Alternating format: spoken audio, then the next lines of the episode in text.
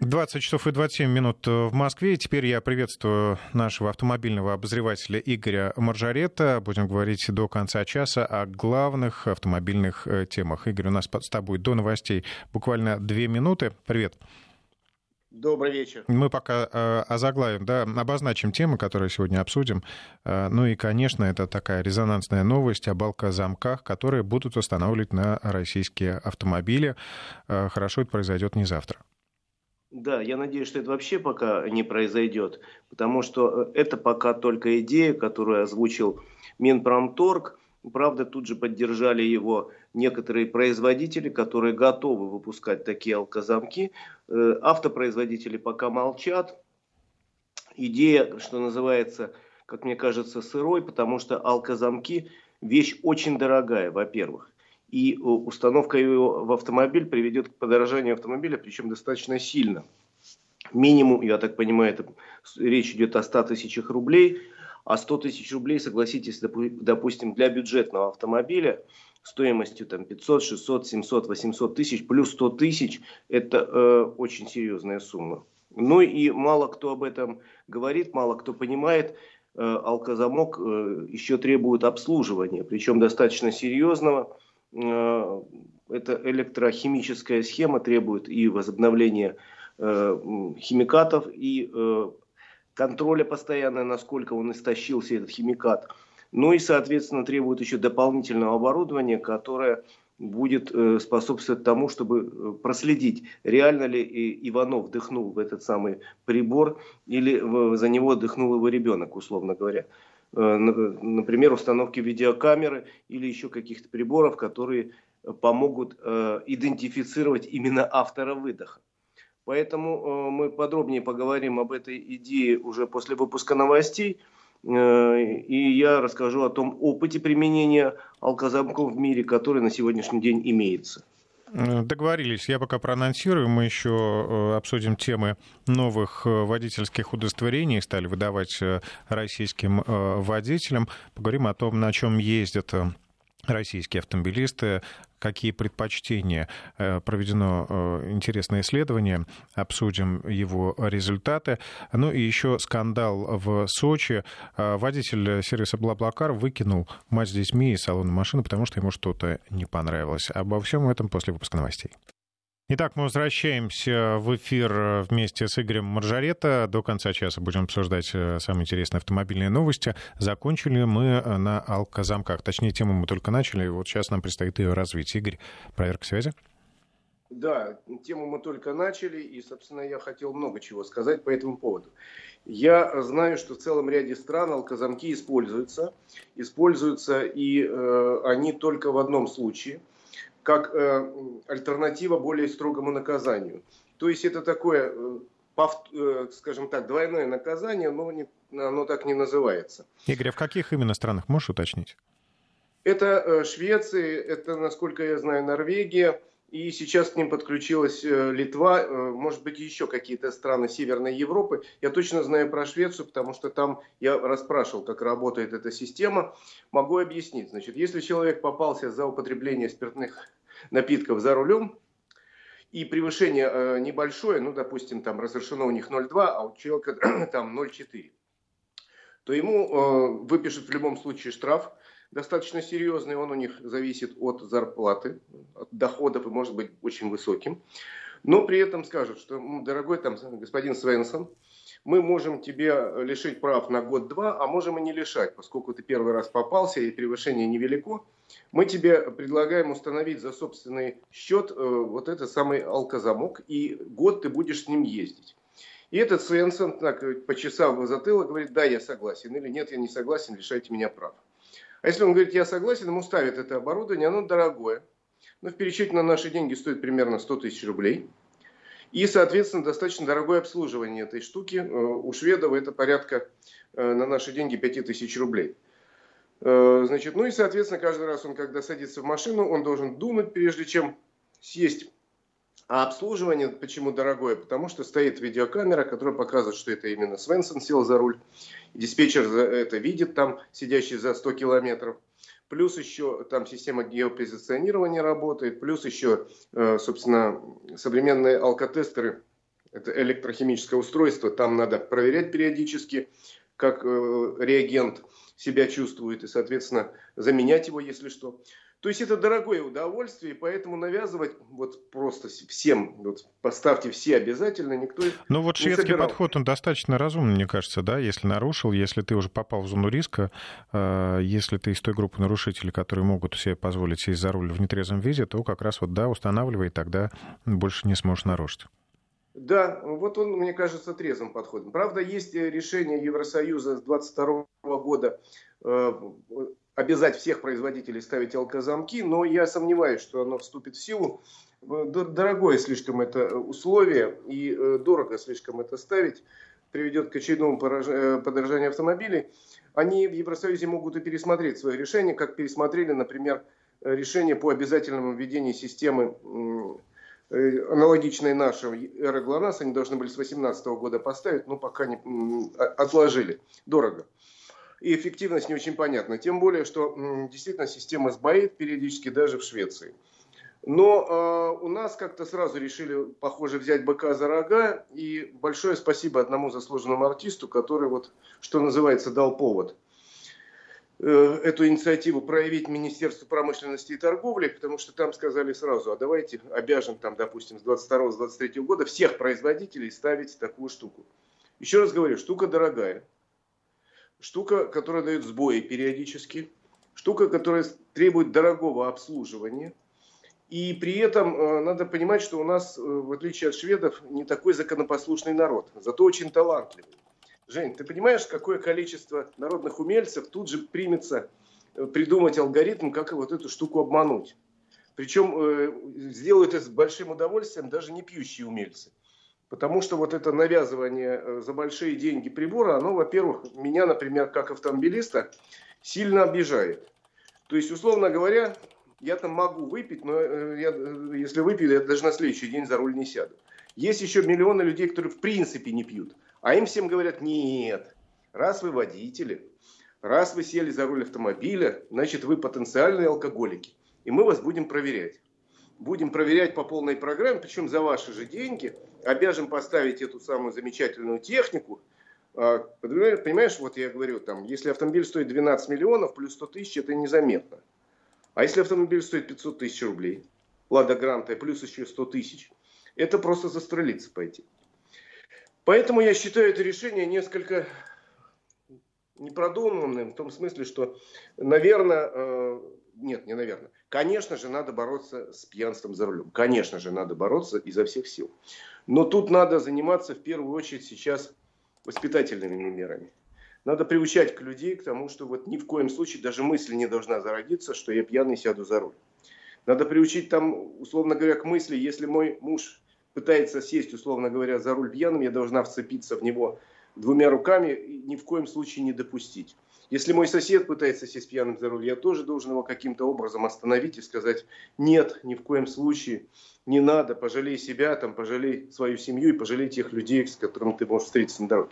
То есть надо заниматься воспитанием, это требует многих лет, э, какой-то очень тяжелой работы, неблагодарной, и тут нельзя отчитаться, понимаешь? Нельзя поставить галочку в отчет, вот мы перевоспитали 100 тысяч человек.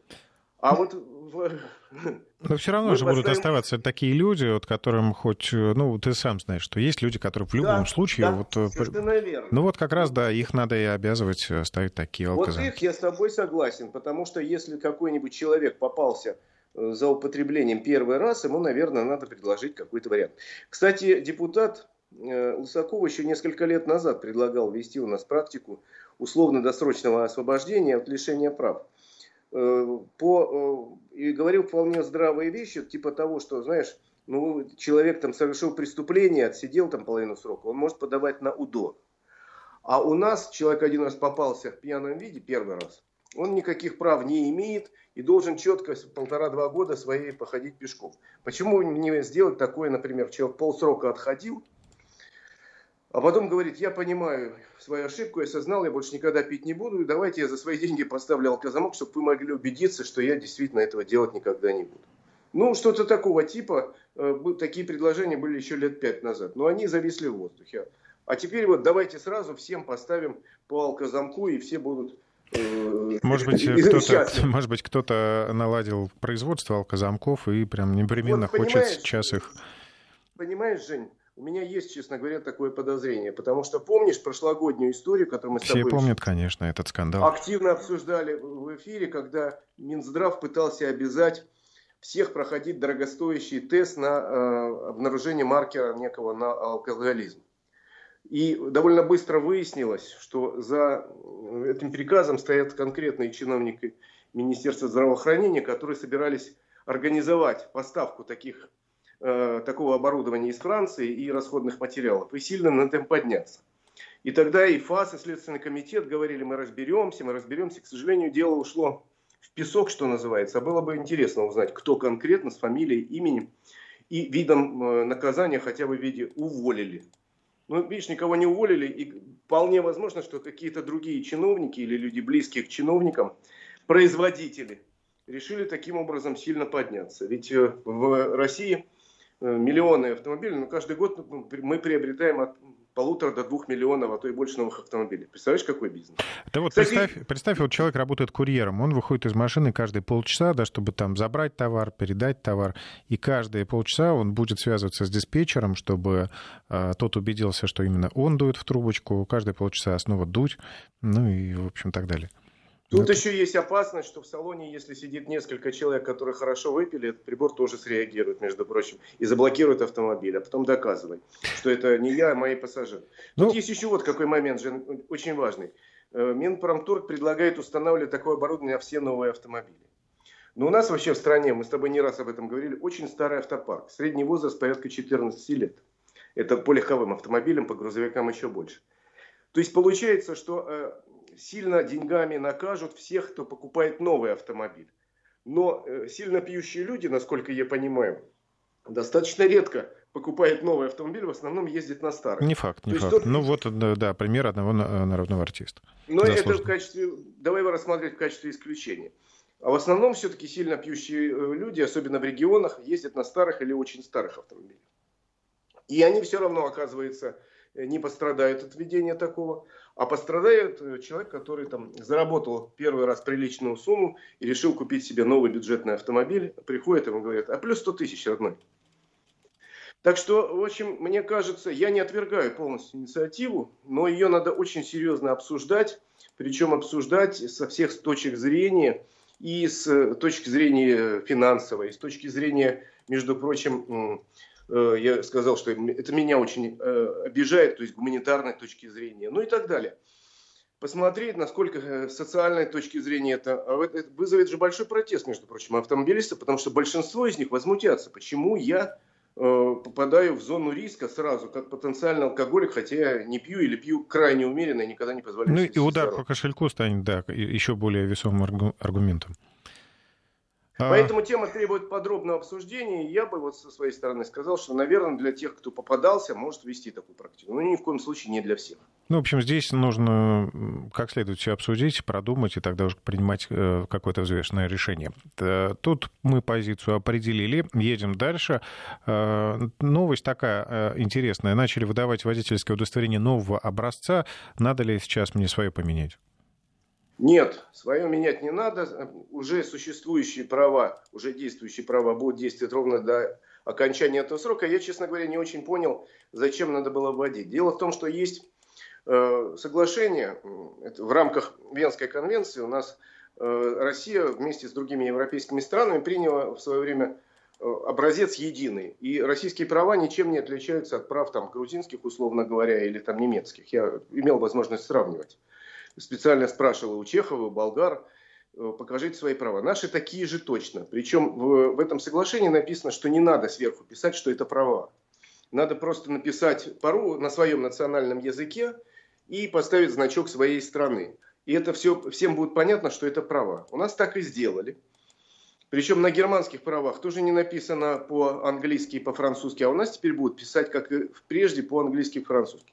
В МВД объясняют тем, что якобы в каких-то странах какие-то компании э, прокатные не принимают наши права. Это правда, но это совсем не связано с тем, что в наших нынешних правах не написано слово там driver's license или permit de conduire. Э, это связано с совершенно другими вещами. Дело в том, что некоторые международные компании прокатные не любят э, россиян, а также жителей Албании, еще целого ряда стран, и требуют с них максимальное количество самых разных осмысленных или бессмысленных документов, потому что граждане этих стран несколько раз попадались на том, что пытались угнать прокатные машины. И все. Причем они требуют, это, ну, допустим, Авис требовал, Требуют они при этом вот эти как бы международные права. Это такая книжечка, которая стоит денег и не имеет никакого здравого смысла, потому что вообще-то эта книжечка содержит перевод э, прав наших на те языки, где не кириллица и не латиница. То есть там на хинди написано, на японском, на китайском и так далее. Почему в Европе некоторые прокатные конторы требуют, я не знаю. Я в этой конторы просто не пойду, потому что выбор сейчас большой. Надо ли ради этого было менять права, не знаю.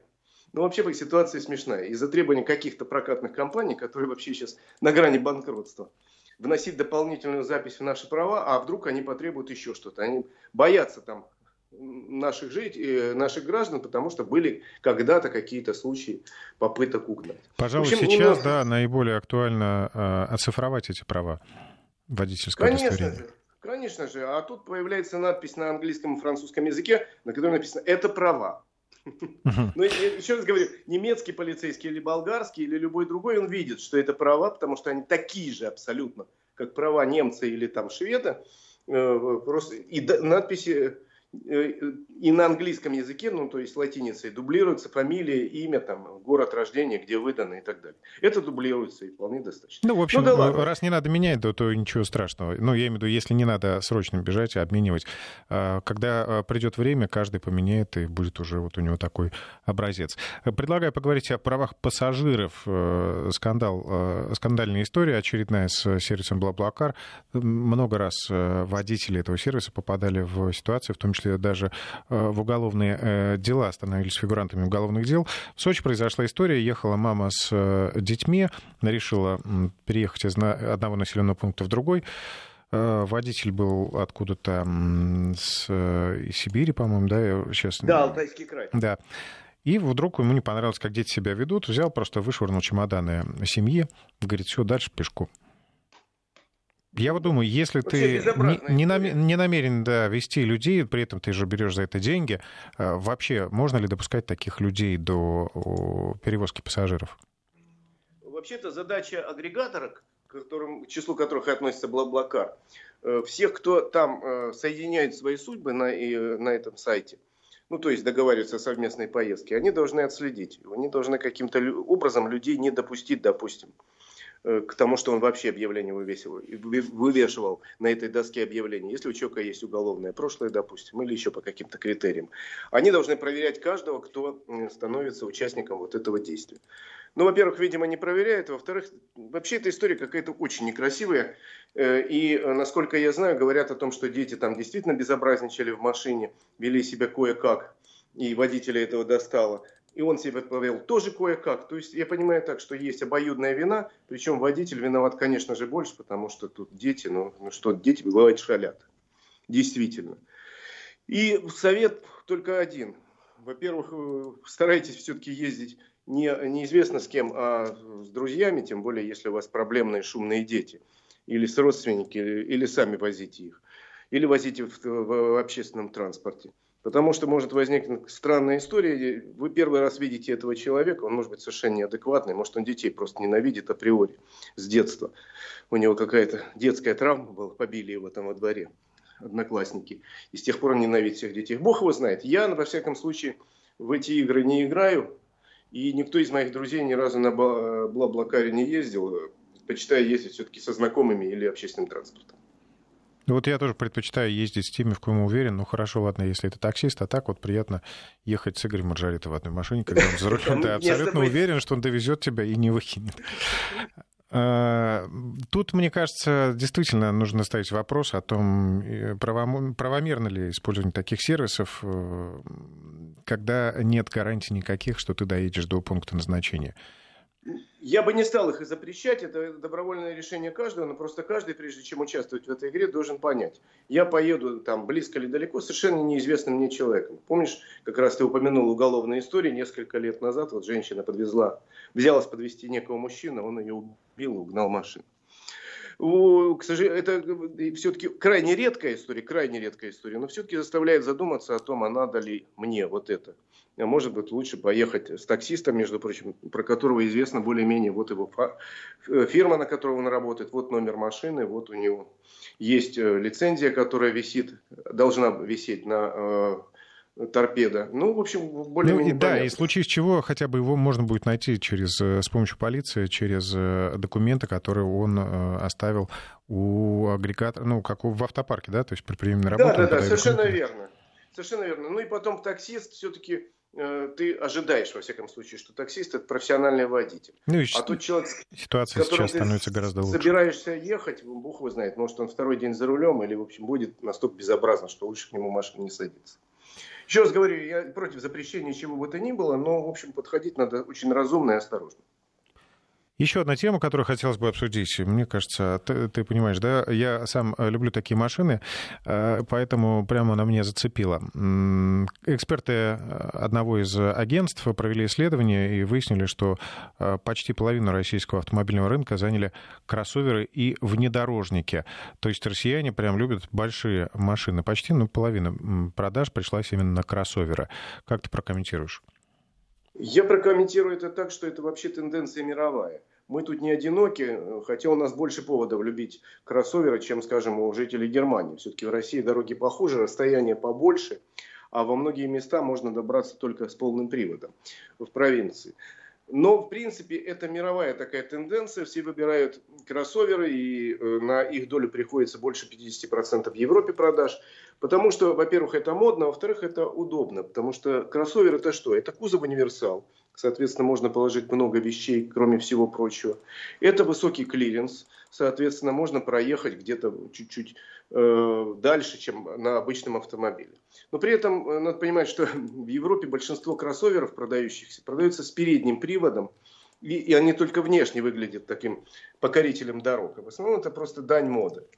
Ну и у нас, кстати, тоже целый ряд моделей которые называются кроссоверами, на самом деле люди покупают с передним приводом. Э, я, например, так поступил тоже. У меня сейчас кроссовер, купе кроссовер с передним приводом, потому что полный привод мне по большому счету не очень нужен. Я за город езжу только по асфальтовой дороге. Но при этом у него высокий клиренс, и вместительный багажник и все плюсы большого автомобиля. Поэтому это тенденция мировая. Мы тут только вот в общей струе, что называется. Но многие действительно обманываются, покупая якобы кроссовер. Они по, по большому счету получают э, либо седан, э, либо э, хэтчбэк, такой просто приподнятый, да, лифтованный. Да, ну да ради бога. Я говорю, это модно, красиво, да почему бы и нет. Ничего тут плохого нет. А если есть еще полный привод, так это вообще замечательно. Можно иногда позволить тебе пошалить и выехать куда-то на природу. Но при этом надо иметь в виду, что полный привод это не панацея, это не значит, что в любую грязь можно лезть. Вот. И вообще управлять полноприводным автомобилем на грязи это тоже отдельное искусство, надо этим учиться. Э, плюс к тому полный привод это дополнительные деньги, как правило, в бюджетном автомобиле это плюс 100-150 тысяч рублей. Плюс, э, в общем, сокращается, например, как правило, объем багажника, если есть полный привод. Так что решайте сами, что вам нужно и что вы можете себе позволить по вашим финансам. Ну и давай я оглашу реакцию слушателей на наш э, с тобой сегодняшний разговор. Что касается алкозамков, многие выступают за то, что нельзя э, никакие алкозамки ставить, э, потому что тех, кого уже поймали пьяным, особенно если он совершил аварию, нужно лишать прав пожизненно, так считают. Ну, насчет пожизненно я не настолько кровожаден. Э, мало ли, почему человек сел за руль пьяным. Конечно, это очень плохо, это ужасно. Но бывают какие-то ситуации, когда человек ну, не пьяный, а просто сел с утра с похмелья и не рассчитал, что организм не переработался. Ну, вот какие-то случаи бывают, поэтому каждое дело надо считать индивидуально. А потом очень здорово обвинять всех окружающих и говорить, вот давайте всех вот так лишать, а когда дело доходит до тебя или до твоих близких родственников, говорит, ну вы что, вы неужели понимаете, нельзя ли человека лишать, это же для него единственный источник дохода там и так далее. То есть двойная такая мораль, которая есть в голове у многих людей, у меня, наверное, тоже в том числе. Угу. Надо еще про это помнить. А, и еще один комментарий. Э, очень поддерживаю установку алкозамков. Очень нужные вещи. Нужно устанавливать их за счет Минпромторга. Вот так. Это хороший да. Друзья, Если... я хочу сказать, что мы встречаемся снова в эфире Вести ФМ эм в это воскресенье в 14 часов в программе «Автодетали» с Игорем Маржаритой. Игорь, большое спасибо. Всем хорошей дороги. Вести ФМ. Эм. Первые о главном.